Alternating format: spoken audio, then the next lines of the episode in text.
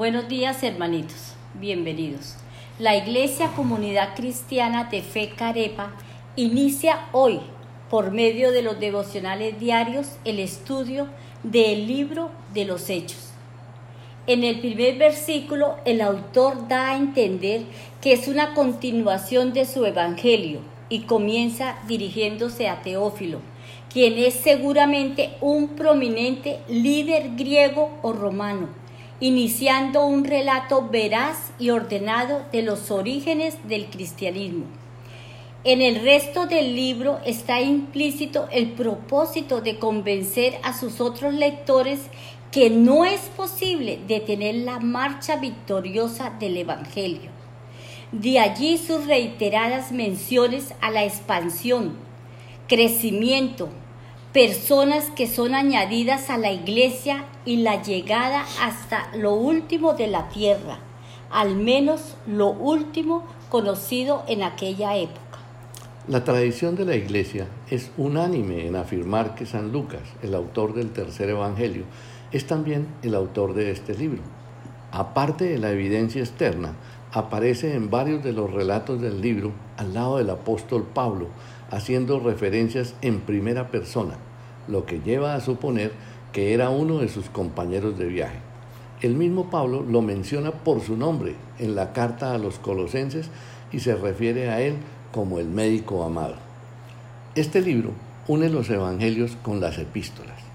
Contiene muchos detalles sobre los apóstoles Pedro y Pablo y de la obra del Espíritu Santo en la iglesia cristiana, desde la ascensión de nuestro Señor hasta la llegada de San Pablo a Roma, es decir, en un periodo de unos 30 años. El versículo 1 o el versículo 8 del capítulo 1 es la clave del libro y dice así, pero quiero que sepan que el Espíritu Santo vendrá sobre ustedes y que recibirán poder para hablar de mí en Jerusalén, en todo el territorio de Judea y de Samaria, y también en los lugares más lejanos del mundo. Este versículo predice el derramamiento del Espíritu Santo y su poderoso testimonio, por lo que podría ser llamado el libro de los hechos del Espíritu Santo, porque es la historia de los discípulos recibiendo lo que Jesús recibió, el Espíritu Santo, para hacer lo que Jesús hizo. Nos cuenta el libro la historia de la iglesia primitiva dentro de un conjunto de detalles geográficos, políticos e históricos solo compatibles con los acontecimientos del siglo I. La mención de los diferentes gobernadores regionales romanos evidencia que únicamente alguien vivió en esos años podría conocer con tanta precisión esos detalles lo que sugiere que el libro fue probablemente escrito dentro del periodo de los acontecimientos que narra. Además, no se menciona la caída de Jerusalén en el año 70, ni de la persecución de los cristianos por Nerón, que comenzó en el año 64. De ahí que, de acuerdo con estos hechos y, y teniendo en cuenta que el libro no recoge la muerte de Pablo, sino que lo deja como prisionero en Roma, es, lógico fechar la redacción de los hechos cerca del fin de la prisión del apóstol, alrededor del año 62. Los hechos es un registro del cristianismo practicado bajo el poder del Espíritu Santo. Enseña a los creyentes cómo vivir juntos dentro de una significativa fraternidad cristiana compartiendo libremente unos con otros. Hechos también muestra que inevitablemente los cristianos tendrán desacuerdos, pero que Dios da sabiduría y gracia para superarlos. Aun cuando la iglesia primitiva contaba en su seno con personas de carácter fuerte, de todos modos existía el deseo de escuchar y someterse los unos a los otros. Probablemente la característica más prominente de los primeros cristianos fue su poder espiritual. Ellos ayunaban y oraban fervientemente y su fe abrió un cauce al poder milagroso de Dios. Hechos habla de gente común que hacía cosas extraordinarias. Hicieron señales que acompañaron a los que creyeron. En Marcos 16 versículo 15 en adelante, ya había previsto esto. Dice Jesús, vayan por todos los países del mundo y anuncien las buenas noticias a todo el mundo. Los que crean en mí y se bauticen serán salvos, pero los que no crean en mí, yo los voy a rechazar. Los que confíen en mí y usen mi nombre podrán hacer cosas maravillosas, podrán expulsar demonios, podrán hablar idiomas nuevos y extraños, podrán agarrar serpientes o beber algo venenoso y nada les pasará. Además, pondrán las manos sobre los enfermos y los sanarán. Al leer el libro debemos evitar dos grandes tentaciones. La primera, leer el libro como un simple tratado de historia acerca del cristianismo primitivo. La segunda, leerlo como un manual estricto de cómo debe funcionar la iglesia y cómo hacer las cosas hoy. El libro es mucho más que eso. Nos muestra a la iglesia primitiva expresada en infinidad de congregaciones locales, pero ninguna de ellas ni sus actuaciones son un modelo perfecto, por lo que debemos leer el libro de los hechos con las siguientes actitudes Primera, con una actitud de asombro frente a la maravillosa obra de Dios a través del Espíritu Santo.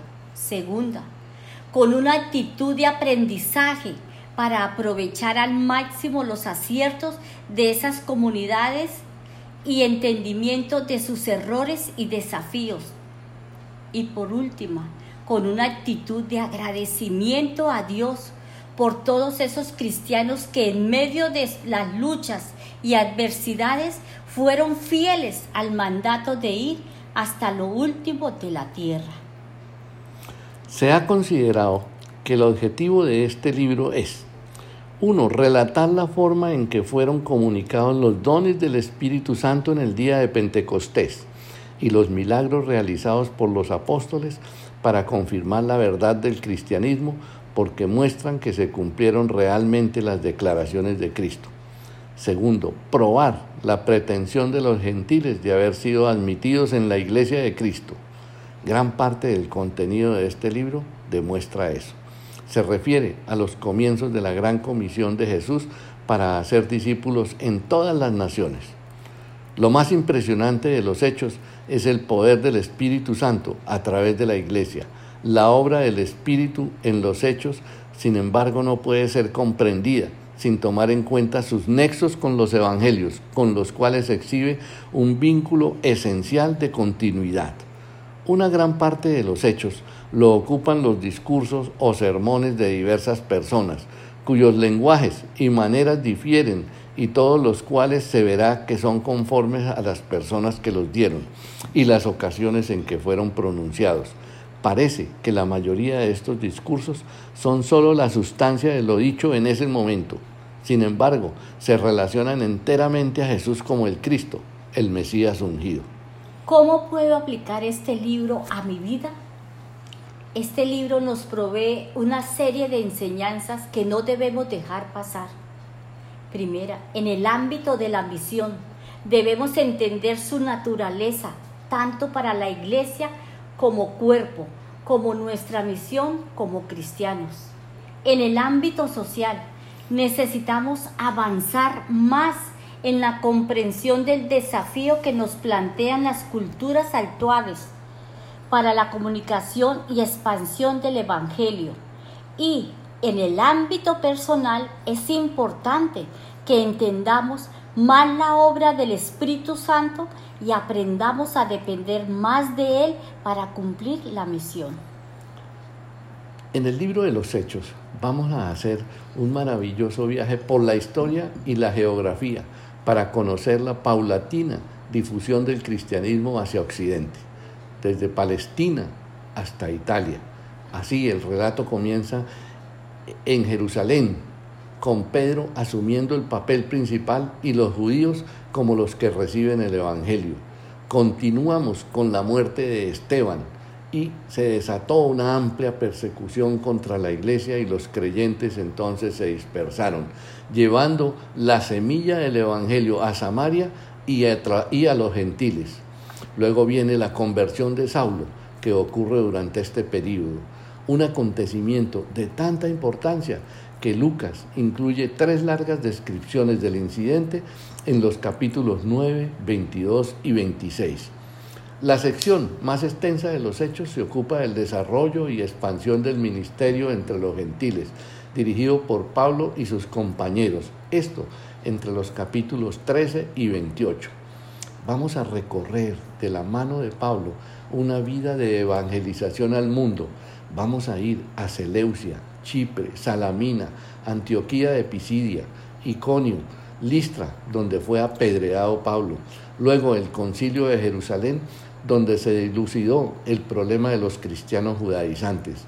También recorreremos Galacia, Macedonia, Lidia, Corintio, Tesalónica, Berea, Atenas, la capital de Grecia, Corinto, Éfeso, Troas, Mileto, Tiro, Cesarea, y también recorreremos toda la costa del Mediterráneo Oriental. Viajaremos en barco hacia Roma.